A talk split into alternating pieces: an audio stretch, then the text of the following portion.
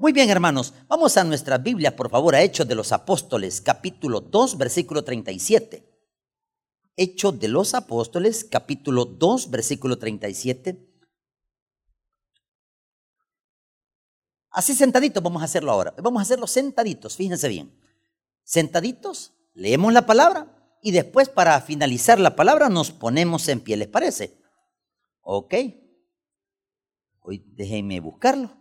Hechos capítulo 2, versículos 37 hasta el 38. Dice la palabra del Señor así. Hechos 2, 37 y 38. Todos. Al oír esto se compungieron de corazón y dijeron a Pedro y a los otros apóstoles, varones hermanos, ¿qué haremos? Pedro les dijo, arrepentíos y bautícese cada uno de vosotros en el nombre de Jesucristo para perdón de pecados y recibiréis el don del Espíritu.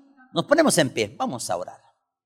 Gracias Señor, le damos por la palabra. Gracias Señor por la instrucción de esta tarde, esta noche. Te pido Señor por la salud de aquellos niños, Señor adolescentes, Señor, que están padeciendo de un cáncer en el cerebro, principalmente el hijo de un doctor y, otra persona también que padeciendo su hija. Te pido en el nombre de Jesús que le des una sanidad. Oro por la membresía de esta congregación para que puedas otorgarle esa petición imposible que en este momento está solicitando.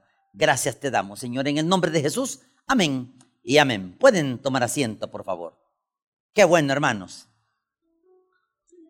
Para comenzar, hermanos, el contexto que voy a explicar es, yo les explicaba hace como varios jueves de que hay una diferencia, hermanos, en que el hablar en lenguas, por eso quiero dejarlo bien claro nuevamente, el hablar en lenguas, hermanos, no es nada más y no es nada menos que hablar otro idioma.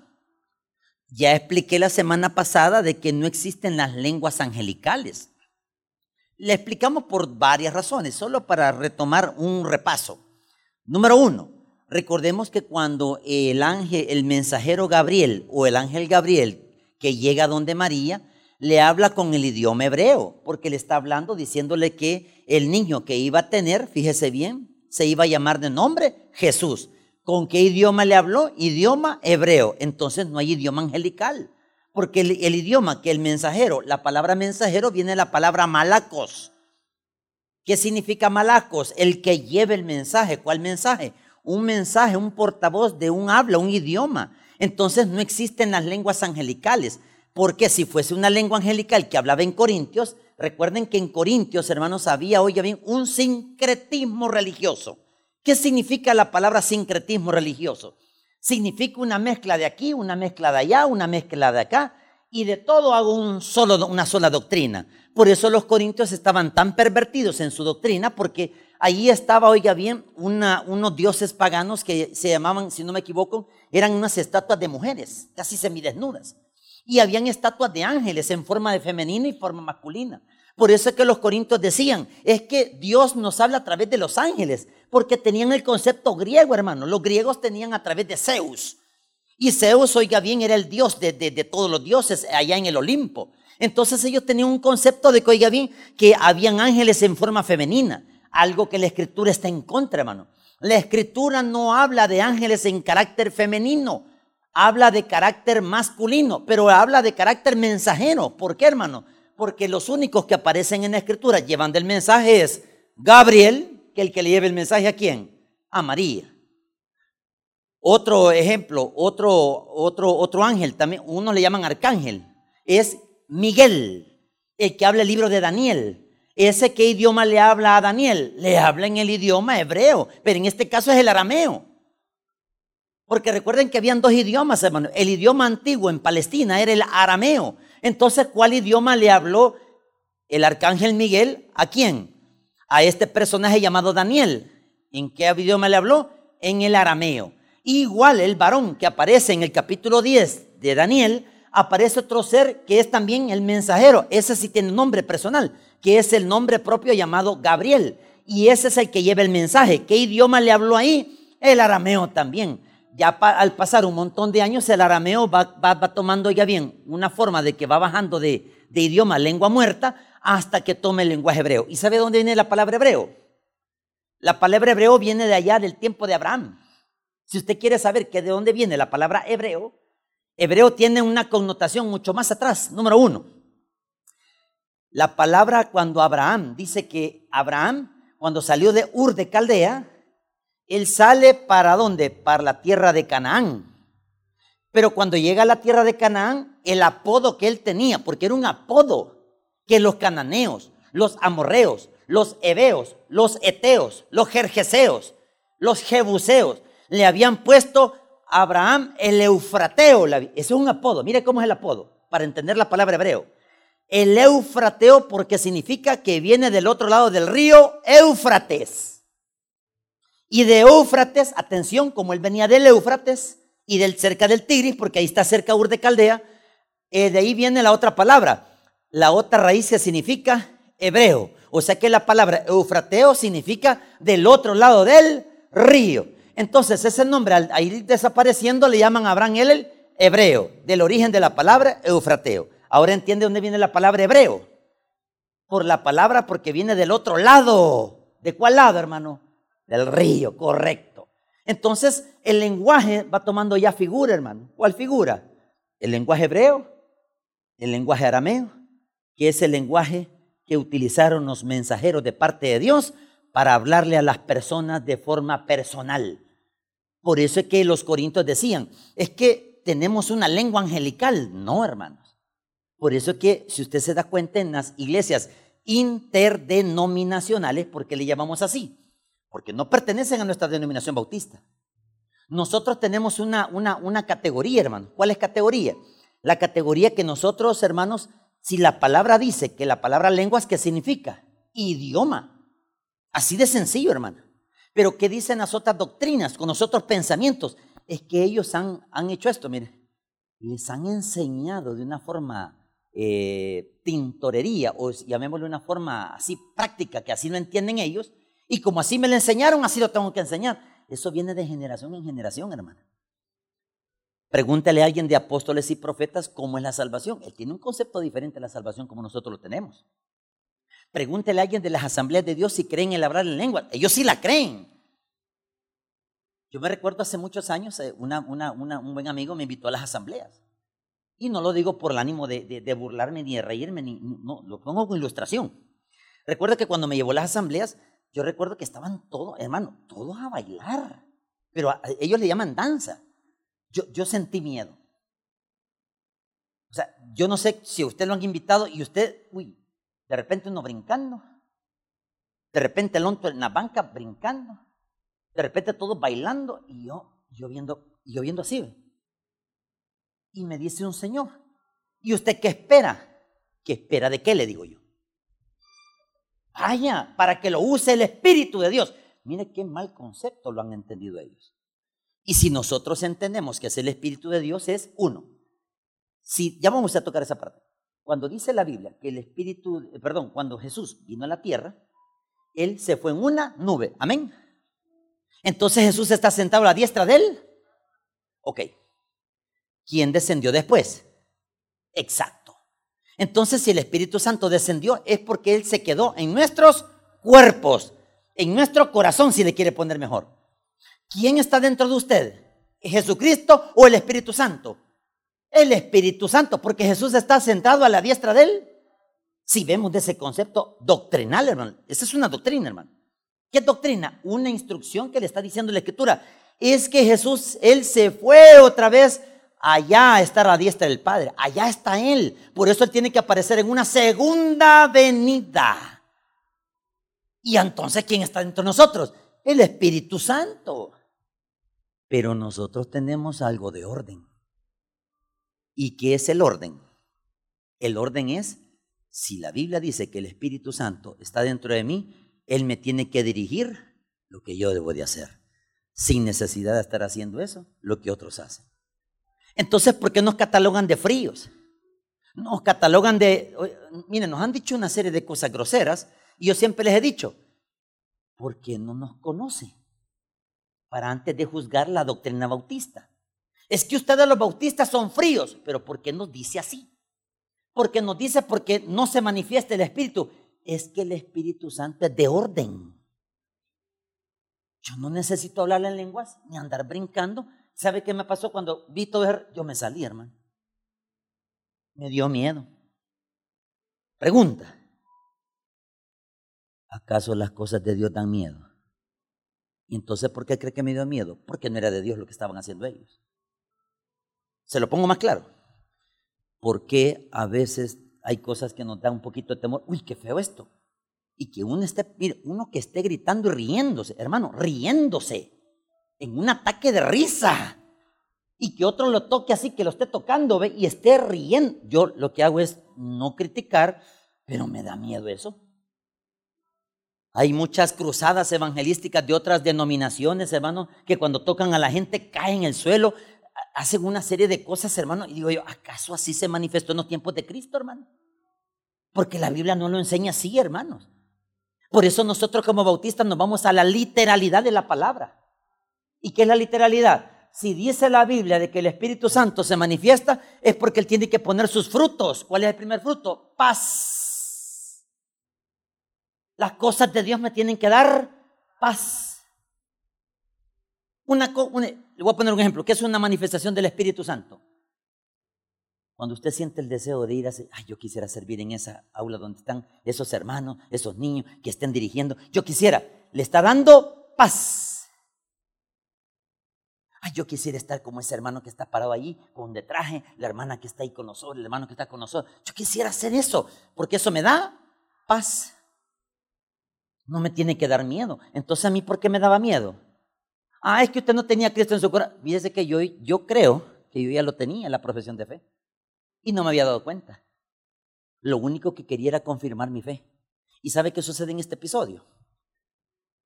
La pregunta es, ¿cómo se manifiesta la salvación de una persona?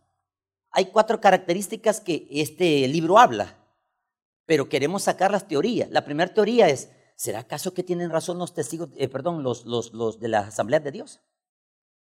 Porque si las asambleas de Dios dicen de que el Espíritu se manifiesta con andar hablando en lenguas, entonces será, hermanos, así será la salvación. Porque ¿qué dicen ellos, hermanos? ¿Sabe qué es lo primero que dicen? Lo primero que dicen es esto. Usted tiene que hablar en lenguas para ser salvo. Doctrina para ellos, hermano. ¿Dónde me lo manifiesta la Escritura? Se lo manifiestan en ciertos versículos. Hermano, esos versículos son sacados fuera de contexto. Por eso nosotros los bautistas tenemos una bendición. ¿Cuál es? Investigamos el texto, nos vamos al idioma griego, vemos la hermenéutica y la hermenéutica sacamos la enseñanza. Es muy diferente que lo que estamos haciendo ahorita. Ahora, segunda, ¿será de que el bautizarse en el nombre de Cristo serán salvos? Dice que hay una secta que se llama, oiga bien, los, el nombre de Jesús. Solo en el nombre de Jesús. De Jesús solo. ¿Ya ha escuchado eso usted? ¿Qué dicen? En el nombre de Jesús dejan un lado el Espíritu Santo y dejan un lado el Padre. Y dicen ellos que son salvos solo por bautizarse en el nombre de Jesús. Y la pregunta es, ok, siempre se les he dicho yo a ellos, con respeto, por supuesto. Si es así la salvación, entonces usted por qué anda con otra mujer que no es la de su prójimo. Ah, ya, ya. Frenado, hermano. Y si usted dice que si así es la salvación por hablar en lenguas, entonces usted, ¿por qué le llevó al hermano la Biblia como lo han acusado? Porque es cierto, yo lo vi. Ah, ¿será eso tener el Espíritu Santo? No, eso es el pecado. Entonces, hermanos, ¿qué hace el Espíritu Santo, hermano? Nos redarguye, ¿verdad? Nos acusa, ¿verdad, hermano? Nos dice lo que no es correcto, ¿verdad, hermanos?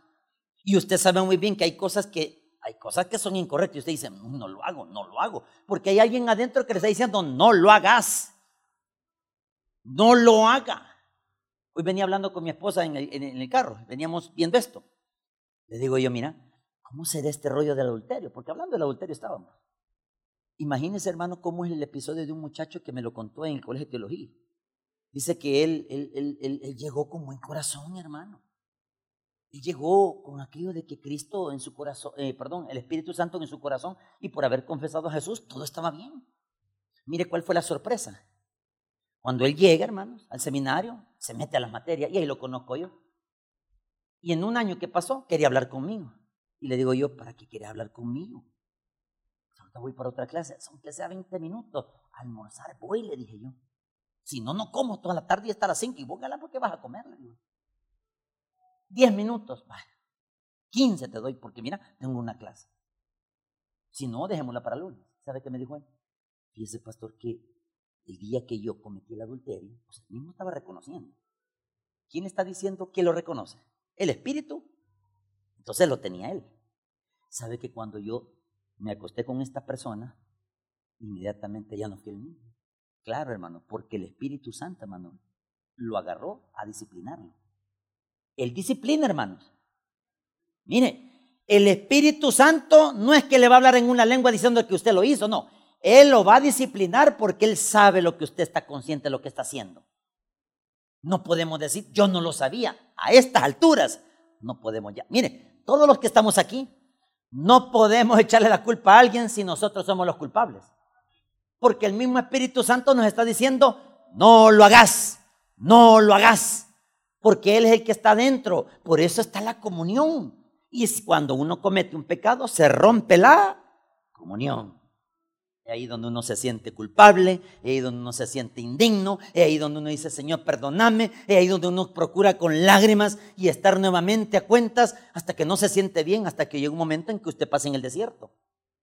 Hermanos, cuando uno comete un error, uno va al desierto, hermanos. Hermanos, se lo digo, ahorita que todos los que están aquí ahorita, están usted en una etapa que se llama comunión. Y esta comunión que crea una coinonía. ¿Qué es una coinonía? Una comunión entre Dios y los hermanos. Yo siempre tengo una cosa de costumbre. ¿Cuál? Yo siempre voy a saludar a los que están comiendo. Y galán, porque comen duro estos, y que le meten dientes. Y veo que y ya está comiendo 20 pupusas, digo yo. Y de repente llego yo, Dios le bendiga, Dios le bendiga. Yo tengo esa costumbre. Pero algo que yo veo es la comunión. Usted puede tener, eh, mire, yo siempre al final del culto, a mí me gusta ir corriendo para darle la mano a todos, pero por el COVID me regañaron, me dijeron que no. Yo se la voy a dar. Solo lávese las manos, ¿verdad, hermano? No me toque la cara porque o me la pasa usted o yo se la paso a usted. Y mire, la comunión es, Dios le bendiga, hermano. Hablarnos. Eso hace de Espíritu Santo cuando le dice a usted, ¿Qué te pasa? ¿Qué tenés? ¿Cuál es tu problema? Dice el Espíritu Santo. Y uno tiene que hablar con Él. ¿Sabe qué es la palabra oración? Comunicación con Dios. Dígale al Espíritu Santo, no me siento bien, Espíritu. Primero, Señor, aquella muchacha me gusta. Dígale, pero usted solito, ¿verdad? Señor, yo en el trabajo me quiero clavar eso y no puedo, Señor, pero yo tengo esa maña. No me la quitas a maña. Otros dirán, Señor, yo quiero dejar de decir malas palabras. Señor, quiero ser menos bravo, porque cada vez que llego a la casa pego la gran ladrada, Señor. Y se me sale el bozal, los dientes, la espuma. Señor, quiero ser menos bravo. ¿Sabe cómo es una muestra que usted, Dios lo ha cambiado? Mire, el termómetro cómo realmente Dios lo ha cambiado a través de su Espíritu Santo. Si un niño se le acerca, esa es una muestra que usted mire, es, menos bravo. Haga el experimento, vaya a escuela bíblica. O sea, el niño ve. El niño ve. Y ve usted, ahí viene el pastor, y salen todos los monos en mandada, hermano. Y el pastor le hacia el pastor. Mire, yo recuerdo allá en un caserío, un pastor que hasta aquí se ponía los pantalones. Yo le decía, hermano, es que es la costumbre mía, me decía. Yo, yo, hasta aquí, hermano. Yo, yo así viéndolo, imagina yo, gran alto, sacatón, gordito, y, y él pequeñito y con los pantalones así, vea. Pero miraba algo peculiar en él. Todos los niños corrían a donde él. Hasta los que se habían hecho, corrían a donde él. Y yo, uy, ahí viene ese y la agarraba por donde el Señor. ¿Y que me decía el pastor? Esta es una muestra del Espíritu de Dios, me dijo. Que los niños se le acerquen a usted. Si no, pregúntele a Jesús por qué se le acercaba. ¡Bah! Qué elección más grande, ¿verdad? Y yo poníamos a cada niño. Y el niño, ah, hermana Beatriz. Y, yo miraba eso. Hasta que un día Dios me, me dio tan duro, pero me dio tan duro, hermano, que me disciplinó. Me puso unas varices, hermano Yo creí que solo a las mujeres les daba varices. A los hombres también. Y me zampan un montón de cosas allá abajo, no les cuento. Hermano, bien escarajoleado, yo me acordaba de los niños, fíjense los niños. Así, acostado, Dios decía, lo decía así. Y un día dije yo, Señor, ponedme en el corazón. Si yo ya te lo di, me dijo el Espíritu de Dios. Lo que pasa es que tenés que tener cara un poquito cambiada. Y cuando yo me le acercaba al niño, hola, le decía, hola hermano, me decía. Ya se le puede hablar al pastor, decían los niños. ¿Y por qué decís eso, niño? Es que nosotros sabemos quién tiene el Espíritu de Dios. ¿Cómo un niño de 12 años dice eso, hermano? Ahí empecé, dije, no. Hoy los niños, hermanos, todo en la escuela, toda la escuela, ellos, miren, niños chiquititos, hermanos. Claro, es una iglesia pequeñita más rural, no hay, no hay una formalidad. Yo dejo que los niños anden ahí. Hasta se suben al púlpito. Yo hasta me bajo del púlpito. Y a veces digo, hermanos, présteme atención. Y los hermanos viendo al niño, hermanos, mírenme a mí. Y yo no ando, niño, mono. No le puedo decir eso.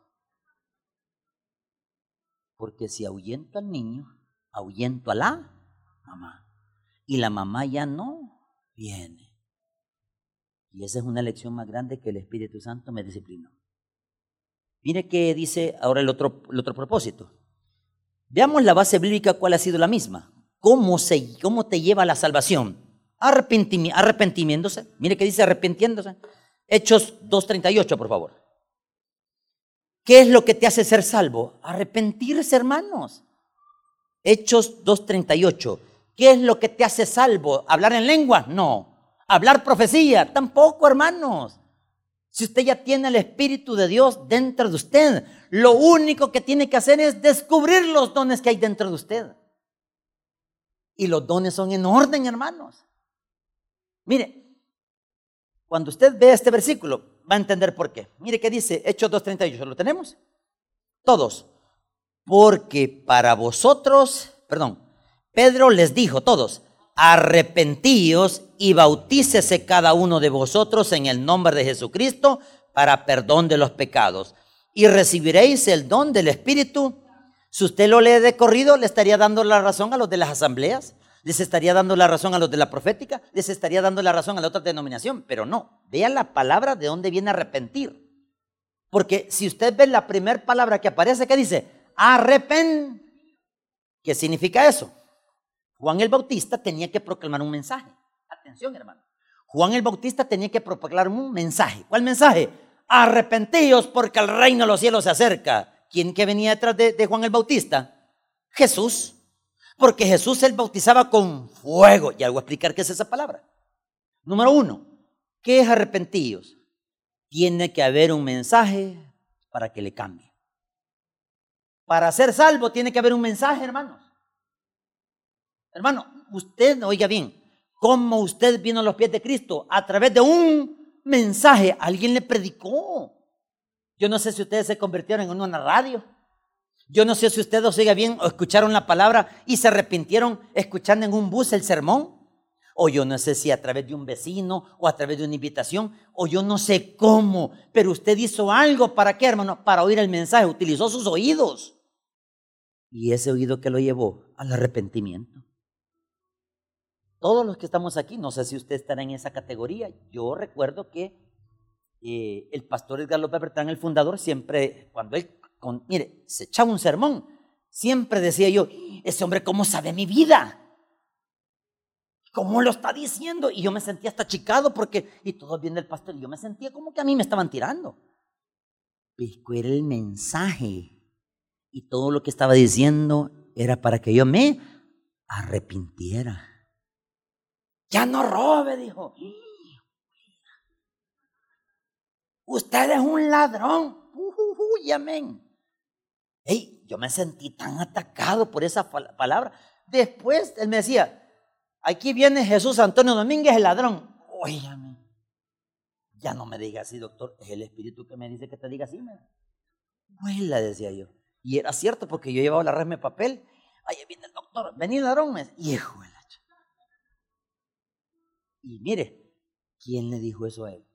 Y lo digo porque era el instrumento, hermano. Hasta que un día, hermano, dejé de robar. O ya no me robó las cosas, por si me siento a la para suya, ya no me robó nada, hermano. No, ¿sabe? Hoy me viene un leñazo, me viene. Oye, mire, en medio que ahí viene el leñazo. Tengo miedo. Y sabe que cuando uno realmente se arrepiente, ya no lo hace. Oiga bien, cualquier pecado, usted puede luchar. ¿Qué es luchar, hermano? Pongo el ejemplo. Usted es una persona que anda fornicando o adulterando. ¿Sabe qué dice Dios? Tengo misericordia, dice Dios. Pero aquí le tengo el tope, dice Dios. Mira, aquí lo tengo el tope este señor, ¿ven? o esta señora. Porque este cree que andar jugando con el pecado es, vaya, me voy a acostar con esta persona y como no me conoce, ya, hice el sexo, ya hice lo que tenía que hacer. De ahí me metí con otra persona acá, él está jugando con la misericordia, mira. Pero llega un momento en que Dios aquí lo está esperando, ¿ve? Aquí lo está esperando Dios, ¿ve? Porque él tiene el Espíritu de Dios, hermano. ¿Y sabe cómo lo tiene? Porque después de que ha hecho el acto sexual, ya sea fornicación o adulterio, él mismo se siente culpable. ¿Y sabe qué dice su culpabilidad? Otra vez lo hice y no puedo salir. Se puede. Se puede. Ahora entiende cuando el pastor siempre decía esta frase, robe poquito, chupe poquito, ¿se recuerda esa frase? Y ya fornique poquito. ¿Por qué? Porque el Espíritu Santo lo va a llevar una disciplina. Y esa disciplina, hermano, si se la quiere jugar, en qué caballito se quiere montar, déleme, porque le toca un carrusel, men. Y en cada carrusel hay un color. Hay unos que son cochecitos, hermano, que lo destraban en ese cochecito. Hay uno que es de caballito, hermano. Mire, volando lo sacan en él. O sea, mira usted dónde, dónde se va a meter.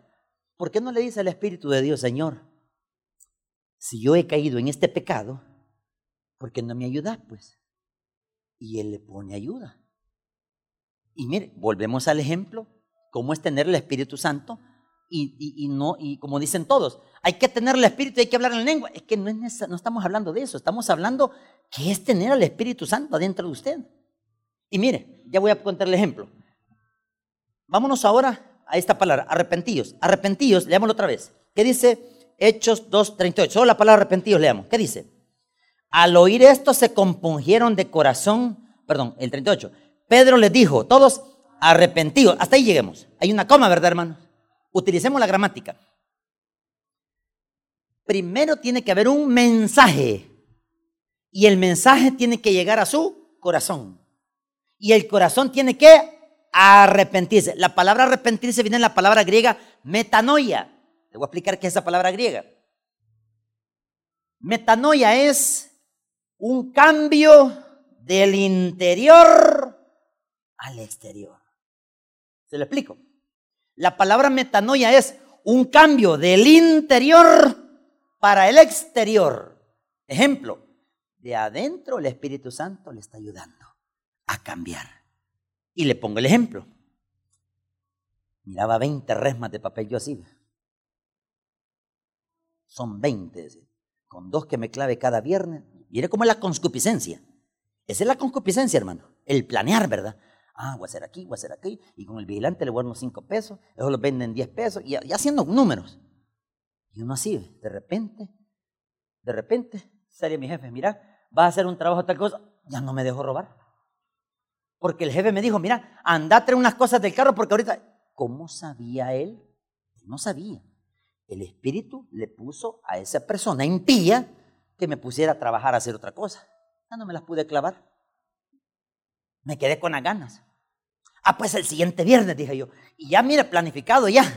Ya es jueves, ya es viernes. Y yo dije, hoy no hay nadie. De repente, hermano, aparece la secretaria y dice, mira, fíjate que me estoy muriendo un gran dolor, me voy a quedar aquí, hermano, de las cuatro hasta las seis. Vieja esta no me deja robar. Pero yo estaba con el concepto de clavarme las cosas. ¿Quién no me dejó? La mujer, no. ¿Quién fue, hermanos? Entonces Él ayuda. Él le ayuda a salir del pecado. Todo está en la intención si usted quiere hacerlo. Porque si usted oiga bien, y ojo con esto, voy a tocar, me voy a ir más delicado esto. Porque si a usted no le acusa el pecado, entonces usted necesita nacer de nuevo, Señor. Nuestro pastor general siempre decía esta frase, que le moleste el pecado. Vaya. Si no le molesta y usted está haciendo y no siente nada y usted dice, ah, mañana pido perdón, vengo al culto, me pongo a cuentas y ya estuvo. ¿Cómo no, verdad? ¿Cómo no, verdad? No, señores, aquí el Espíritu Santo tiene un método que se llama disciplina. Y cuando llega la disciplina, va en el desierto. ¿Qué es el desierto, hermano? La cabazón. Allá anda viendo para todos lados y no encuentra nada, men. Acá era un hoyo, fue. Un hidrante, no sé quién fue, le pasó aquí en Jojute. Dicen que uno dice por estar viendo otra cosa, vio un hoyo. De esos que le destapan el tragante, de esos, de donde cae el agua lluvia. Se fue de un solo. Y le preguntan, ¿y qué le pasó? Y que puede estar viendo otra cosa que no tenía que estar viendo. se da cuenta. Entonces, ¿cómo el Espíritu Santo le va a ayudar a usted? Luchando con el pecado. ¿Cómo se lucha con el pecado? No alimentándolo. Ejemplo. Ustedes ven a un gordito aquí, ¿verdad, hermano? Usted también. O sea, somos gorditos. Mire, y los gorditos tenemos gracia, hermano. ¿No notado, hermano? Bueno, hay unos que no, ahí sí, ¿verdad? Ahí, no, ahí sí, va. Uy, viene gordo, vámonos, vámonos, y todos se van. Uno, mi esposa, ella, ella hace esto. Yo no quiero que engordes, me dice. Y yo le digo, hacemos unos 12 huevos indios. A gran tortocillo, me la como a medianoche, a las 2 de la mañana, comiendo con 10 tortillas. Con limón, hermano, y una gran limonada y jugando ahí. ¿Qué me dice mi esposa? Vamos a luchar con ese cuerpo. ¿Cómo le digo yo? De 12 huevos vamos a bajar a cuánto? A 10. Ah, dale pues, le digo yo. Y, se ve la cantidad, ya no es el gran tortón de huevo así. Ya después así, después así. Después la, solo la yemita. Y esto, boludo. Y miren, si usted viera este pantalón, miren. O sea que se puede luchar con este cuerpo. ¿Cómo se lucha con este cuerpo? No alimentándolo a que se contamine. Igual es el pecado. ¿Qué es el pecado? Lo que realmente le molesta a Dios. Y si a Dios le realmente le molesta ese pecado, le ha puesto al Espíritu Santo para que usted luche con ese pecado. Porque se puede luchar, hermano. Yo no digo que no se puede. Mire, eso lleva un proceso, hombre, un proceso. El problema es que ese proceso, hermano, hay momentos de salir. Y ahí es donde uno dice, o sigo o paro. ¿O yo? O sigo o paro. Porque si sigo, aquí está mi freno. Un pastor llamado Ulises, tengo el permiso de él para contar este testimonio. Ulises estudiaba en el colegio de teología, pero él tenía un mal. Le gustaban las mujeres. Y se me, mire, y, es que él, andaba detrás de una y otra, pero siempre había algo. Y la mujer un día le dijo, te va a frenar Dios. La mujer ya sabía, te va a frenar Dios, le dijo la mujer. Ya era la boca del Espíritu Santo con el tope, mire, con el límite, mire, con la cuerda que le llamamos. Y viene él, se mete a la materia de doctrinas bíblicas, que en esa estaba cruzando yo. Y estando yo ahí, lo vi, ¿y qué onda, Ulises? ¿Qué pasó, Tony? ¿Qué qué? Mira, qué muchacha, mira, mira, mira. Y yo, calmate, hombre mira, ve, mira, ve. Y yo, espérate, si el maestro, bol. Y a todo esto, yo volteé a ver también. Pues sí, la, la carne, hermanos. Estaba soltero. De repente dije, mmm, cosa seria, mazacuata, decía yo. Pero ¿sabe qué sucedió? Resulta que el varón se metió con esa muchacha. ¿Y sabe qué sucedió? Lo llevan al hospital con fiebre un día. Y una fiebre, hermano. Fiebre, fiebre, fiebre. Y cuando le llevan con la fiebre, le dice el médico, le vamos a hacer unos exámenes. Y le hacen los exámenes. Llevan el expediente de él. Y alguien confundió los expedientes. El que tenía sida, le metieron el expediente de él, el resultado. Y le dice el médico, ¿usted tiene sida? Ay, hermano. Ese hombre gritaba pero él sabía por qué estaba Dios tratando con él. Y él creía que tenía, y mire cómo son las cosas. No solamente creía, y parece que le hizo un médico, le vamos a hacer, mire, una prueba, y usted sabe los que le, los que los que le ven este, el cáncer, eh, eh, la leucemia, la leucemia, los que saben eso, les meten una aguja, hermano, y les tienen que quebrarle un pedacito de hueso que hasta eso duele, dicen. Y dicen que él solo siente el crack, dice que sintió. Y le dijeron, ah, pues yo creo que tiene usted leucemia. Aparte que tenía sida, tenía leucemia. Y, y la aguja, hermano, se queda trabada, hermano. El médico llega atrás, se quebró la aguja. Y con la aguja ya no podía caminar. El desierto, ¿verdad, hermanos? Amén. El desierto, mire. Seis meses después, le dijo al doctor Bertrán, al fundador, doctor, tengo esto y esto y esto. ¿Qué le dijo el doctor? Yo tengo esto y esto. Le dijo la enfermedad. Bueno, le vamos a tratar con vos también, pues. Reuniste con el grupo de los, de los, de los 50 que nos reuníamos. Y mira, hermano, aparece el médico y dice, Ulises dijo esta frase, me arrepiento. Metanoia. ¿Se recuerda la palabra metanoia? Cambiar del interior al exterior. Esos seis meses que él supuestamente tenía leucemia, supuestamente tenía SIDA, nunca lo tuvo, hermanos. O sea que él creía porque habían confundido. Y cuando le fueron a avisar, ese día él dijo, Señor, no me puedo parar, Porque él creía que la leucemia lo tenía postrado en la sierra y él se paró y fue a hacer pipí. Señor, quítame la leucemia. ¡Ey, ya puedo caminar! Dijo él. ¡Ey, Señor! Gracias a Dios que puedo hacer pipí. Y él le dije, ¡ay, Señor, gracias! Pero él contento y llorando. Hasta que llega un médico y le dice, ¿es usted el señor Ulises? Sí, yo soy, me a me nos confundimos con un examen. ¿Qué, qué le dijo? Ese hombre, hermano, nunca más ya fornicó ni adulteró. Porque hubo una metanoia. Bien curado. ¿Para qué sirve el desierto, hermanos? Para tratar y disciplinarlo. Por eso el Espíritu Santo no se equivoca en quién está metido en cada quien. El problema es que nosotros a veces creemos que podemos decir, Señor, una, una, Señor. No, no existe una. Lo que pasa es que hay un tope. Y ese tope, señores, es la disciplina. La pregunta es, ¿y cómo fue yo cómo pude ser salvo? Teniendo el Espíritu de Dios, ¿verdad, hermanos? Expliquemos. Vamos al otro contexto. Vámonos, por favor, a Hechos 2.41. ¿Qué es lo que convierte? ¿El hablar en lenguas o la palabra? Ah, la palabra. Veamos si es cierto eso. Hechos 2.41, por favor. Si no hay un arrepentimiento, hermano, no hay salvación, hermano.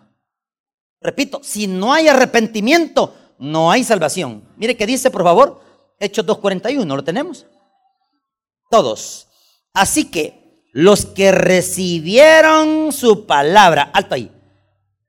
Primero tiene que recibir, ¿qué hermanos? La, para que esa palabra abra el corazón y usted lo confiese con su... Así es la salvación, Señor.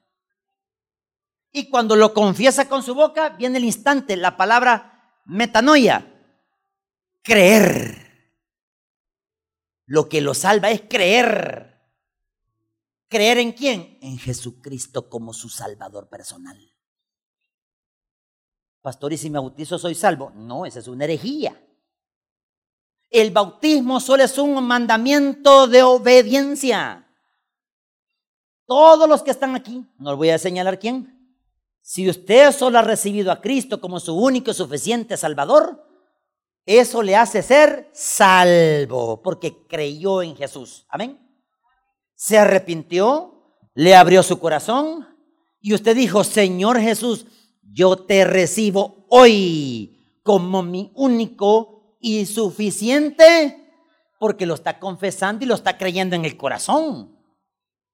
Y cuando usted lo hace, hermano, eso le hace ser salvo. Ahora la pregunta es, ¿y entonces por qué debo de bautizarme? Le voy a poner el ejemplo.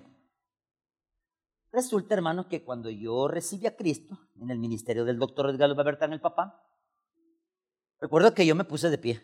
Me llevaron a un lugar, un cuartito, me pusieron de rodillas yo sentí que no pasó nada, pero sí pasó algo, hermano. El Espíritu de Dios entró. Lo que pasó fue que yo empecé a descubrir las cosas malas que él me estaba señalando que tenía que cambiar. Mire cómo son las cosas. Un año en ese proceso, dije yo, bueno, ya recibí a Cristo.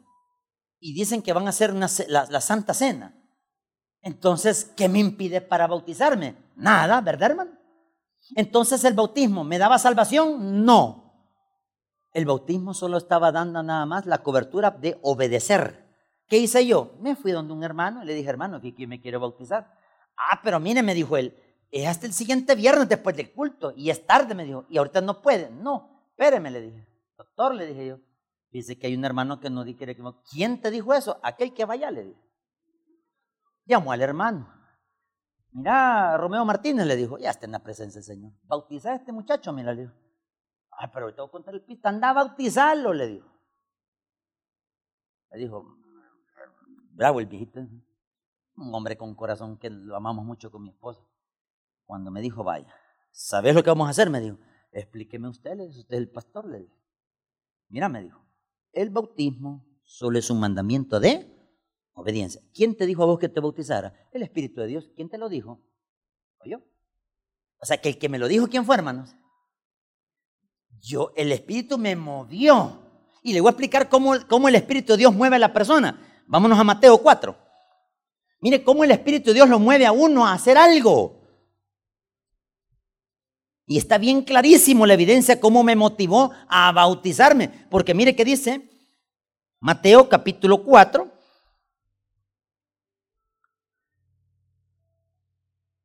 Aquí hay dos contextos. Quiero explicar el contexto de quién lo llevó al bautismo. Aquí está hablando el contexto de quién llevó al desierto para ser probado y tentado. Mire qué dice el 4.1. ¿Lo tenemos, hermanos? ¿Qué dice 4.1? Entonces Jesús fue llevado por quién? al desierto. Pregunta, cuando uno tiene el Espíritu Santo, ¿quién lo lleva después de haber recibido a Cristo? Repito, después de haber recibido a Cristo, lo repito, después de haber recibido a Cristo, para dejar bien claro eso, una vez usted es salvo por creer en Jesucristo, ¿quién me llevó a bautizarme? El Espíritu Santo. ¿Y sabe qué hice yo? Voy a ir a bautizarme. Y yo le tenía miedo, fíjese. Pero como las cosas de Dios no dan miedo, ese día sentí mi corazón ir a ¿Y sabe qué hizo el pastor Romeo? Baut dice, sepultado en Cristo, me dijo, resucitado una la abuela, hermano. Y estaba en algún tiempo de octubre, hermano. No, que manda el viento. Y yo así, yo me barré neumonía otra vez. Dije yo, no, no me dio eso, fíjate. Más hambre me dio, fíjate. 15 pupusas me volé ese día. De chicharrón, hermano. Solo me iba a agarrar, pero no, no me agarró eso, fe. Porque eso me agarraba una diarrea, hermano. Comía pupusas, me agarraba y, y todo, ya sabe usted. Y mire cómo son las cosas. Cuando yo me bauticé, me puse a llorar. ¿Quién sacó esas lágrimas? El Espíritu de Dios. ¿Sabe usted que el Espíritu de Dios, Él es tan caballeroso, hermano? Mire, es tan amoroso de que le dice con amor lo que tiene que hacer. Buena noche haga esto en su casa. Si usted se siente en su cama o en su mueble, donde usted se siente, en el techo, porque quiere estar ahí arriba, como que gato, pues ya, va a volar de un Pregúntele al Espíritu Santo, Espíritu, decime qué debo de hacer en esta decisión. Así dígale al Espíritu. Espíritu Santo, decime qué decisión debo de tomar. Usted lo tiene. Él le va a decir, hay dos formas como le va a decir, o se la dice en el momento por el pensamiento, es de Dios. Y la otra es un silencio. Se fue a acostar. La otra evidencia como el Señor le va a hablar es cuando usted se levanta y amanece y la primera que sale el pensamiento, ¡pum! Ahí le está hablando de dos formas del Espíritu Santo. Yo recuerdo, hermanos, cuando yo fumaba. Iba al culto, hermano. Salía del culto a echarme cigarro, hermano. Imagínense. Ya había recibido a Cristo. Y ahí me adentro dice, ay, pero Señor, yo no aguanto más que el hombre predica 45 y las ganas de fumar, yo me voy a poner el cigarro por allá. Y a veces el doctor, y hablando, mira, a veces echaba una hora y yo, ay, este hombre, ay, que hora va a terminar este señor con la grande de fumar un cigarro. ¿Y sabe dónde ponía el cigarro? En medio de la Biblia, los baronet. ¿Se acuerdan de los baronet? Delta, pues, más. Diplomat, mamá. Yo fumaba del barato, pues si el acabado solo fumaba de esos. ¿Y sabe dónde metía? Lo metía en medio de la Biblia, el cigarro. Y se me lo llevaba. Cuando terminaba el culto, mire, no venía nadie. ¿Por qué crees, por qué cree que yo miraba para todos lados? Porque el pecado acusa, ¿verdad, hermano? Y yo así, señor, la tienda, deme, una bolsa de agua. Deme un churro, le decía. Y deme un encendedor. Y ella, y como ya escondía la Biblia, hermano, me la trababa acá, como el hermano estaba que era cristiano. Y mira, chaja, pelá. Con el cigarro yo, hermano. Y ahí venían saliendo las hermanas. Agarro el cigarro, sí, pasmado. Encendidas a tontero usted haciéndole así, hermano. Y ahí venían, Dios le bendiga, hermano Antonia. Todo fue a cigarro, hermano. Y, las hermanas en algún momento han de haber sospechado. Ay, el hermano Tony, según cree que nos está engañando a nosotros. Porque el Espíritu Santo se los había dicho a ellas. Y yo así, es que tufo a cigarro. Ay, que vino un muchacho aquí, fumó y dejó el tufo a cigarro, hasta me lo impregnado. La mentira, ¿verdad, hermano? Pero ¿sabe qué sucedió, hermano? Cuando se fueron las hermanas, me sentí el hombre más miserable, hermano. Porque me estaba acusando el Señor diciéndome, ¿te das cuenta? Me abrace, ¿te das cuenta? Y yo decía dentro, Señor, si soy salvo. Claro, si soy salvo. El problema es la comunión que se va alejando poco a poco.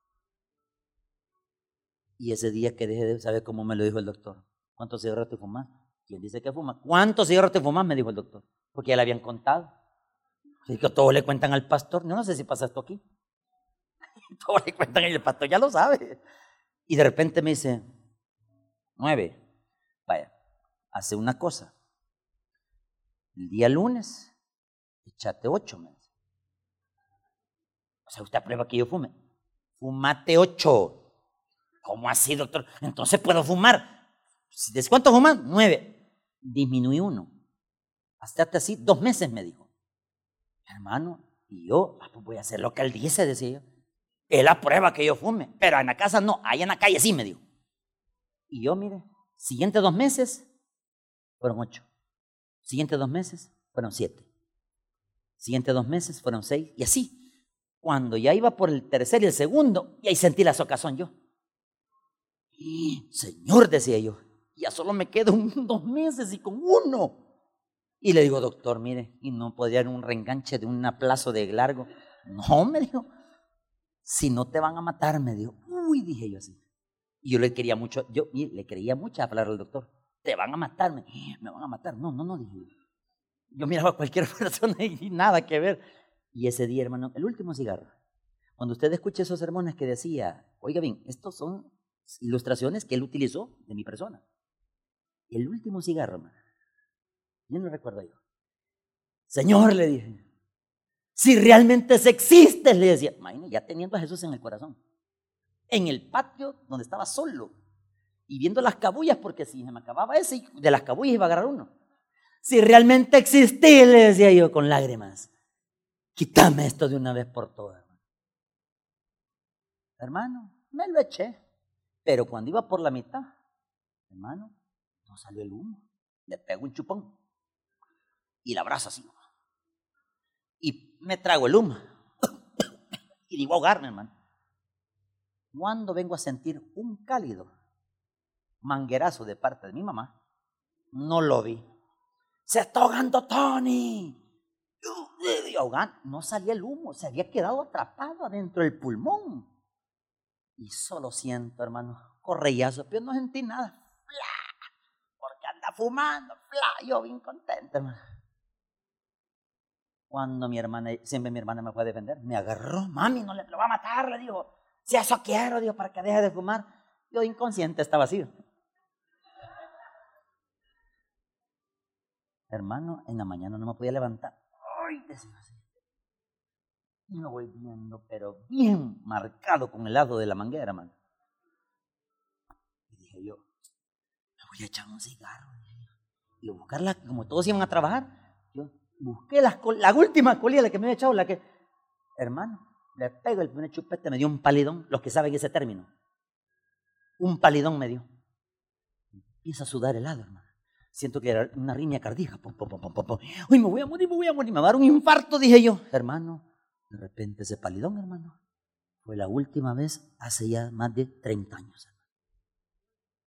Entonces, ¿puede el Espíritu Santo ayudar a salir de esas cosas? Miren, más cortito estoy. Ahora quiero dejar de comer. No me priven de los alimentos, sino que tengo que disminuir, disminuir, hasta que el Espíritu me diga, esa es tu medida.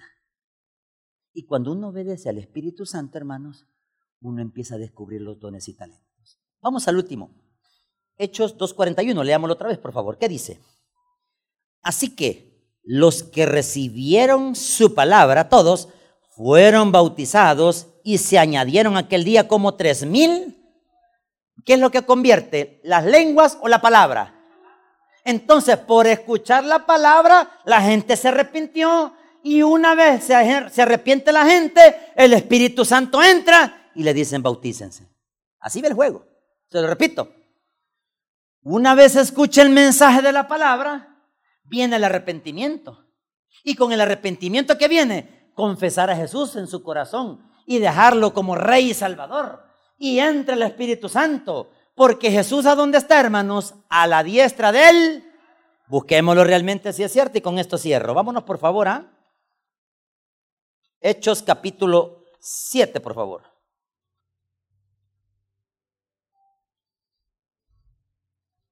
Se puede salir del pecado, hermanos.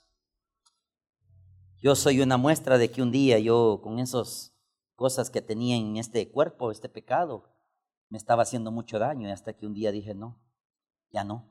¿Por qué? Porque estaba haciendo pedazos el templo. Y cuando uno está haciendo pedazos el templo es como quebrar las ventanas, es como quebrar las puertas. Y cuando se quiebran esas cosas, cualquier cosa puede pasar y se le puede pasar a uno. Se enferma y un montón de achaques que vienen. Mire que dice Hechos capítulo 7, versículos 54 al 56. Mire cómo el Espíritu Santo le revela a usted dónde está Jesús. Hechos capítulo 7, versículos 54 al 56. Para unos hermanos, es una ofensa decir, hablen lenguas, hombre, para que usted mire, reciba el Espíritu Santo. No, hermanos. Yo la única forma como recibí a Cristo, al igual que todos vosotros, fue así. Yo confesé a Jesús como Rey y mi Salvador. Y me puse de pie. Y mire qué hace cuando uno se pone de pie. Se arrepiente. Mire qué dice el versículo 54. Oyendo estas cosas se, enfurecían en sus corazones y crujían los dientes contra él. Todos el 55. Pero Esteban, todos lleno del Espíritu Santo, puesto los ojos en el cielo, vio la gloria de Dios y a Jesús que estaba lá. Hermanos, esta es la evidencia más clara donde dice Esteban que él tiene adentro a quién, hermanos? Al Espíritu Santo. Como todos ustedes lo tienen. La única diferencia, hermano, y el otro sermón voy a hablar, el otro sermón, ¿por qué estas personas ya cuando se van a ir? Atención, esto voy a hablar del otro sermón. ¿por qué que el que ya se va a ir para la presencia ve a Jesús? Y estaré aplicando la otra semana de tres personas. Tres personas que decían, ahí está el Señor. Y uno voltea a ver y no hay nadie. Pero ¿qué están viendo ellos? Los ángeles y están viendo a Jesús sentado a la diestra del Padre. Esa es la evidencia que el Espíritu Santo nos ha revelado pero tenemos que luchar con este pecado. Miren, no se sienta mal si usted lucha. De eso se trata. Pero no se deje vencer por este cuerpo. Porque mientras más alimente a este cuerpo con ese pecado, lo va a hacer más atar, lo va a, más, lo a esclavizar más. Pero si usted lucha y dice, no, y no, y no lo hago, y no voy, y no lo quiero hacer, y no es, no, repitamos, no es, ¿va? Y cuando usted dice no, hermanos, usted dice, eso hago correcto. Porque usted sujeta su cuerpo con el poder de él y el espíritu, hermano, lo llena de un poder tan tremendo, hermano. Y de repente usted al siguiente día vuelve a decir, no es no. Pero llega de repente y usted cae. Y usted dice otra vez, Señor, ya llevaba un mes. Sigue intentando. Yo lo hice durante un año el vicio del cigarro. Tres semanas, cuatro. Ya cuando iba por la quinta semana, sexta semana, caí otra vez. Otra vez a volver a comenzar. Hasta que un día, hermanos, el Señor me ayudó. Y cuando el Señor le ayuda, hermanos, es de la liberación. Uno es libre. Porque el Espíritu Santo da libertad cuando alguien lucha con ese pecado. Oremos al Señor.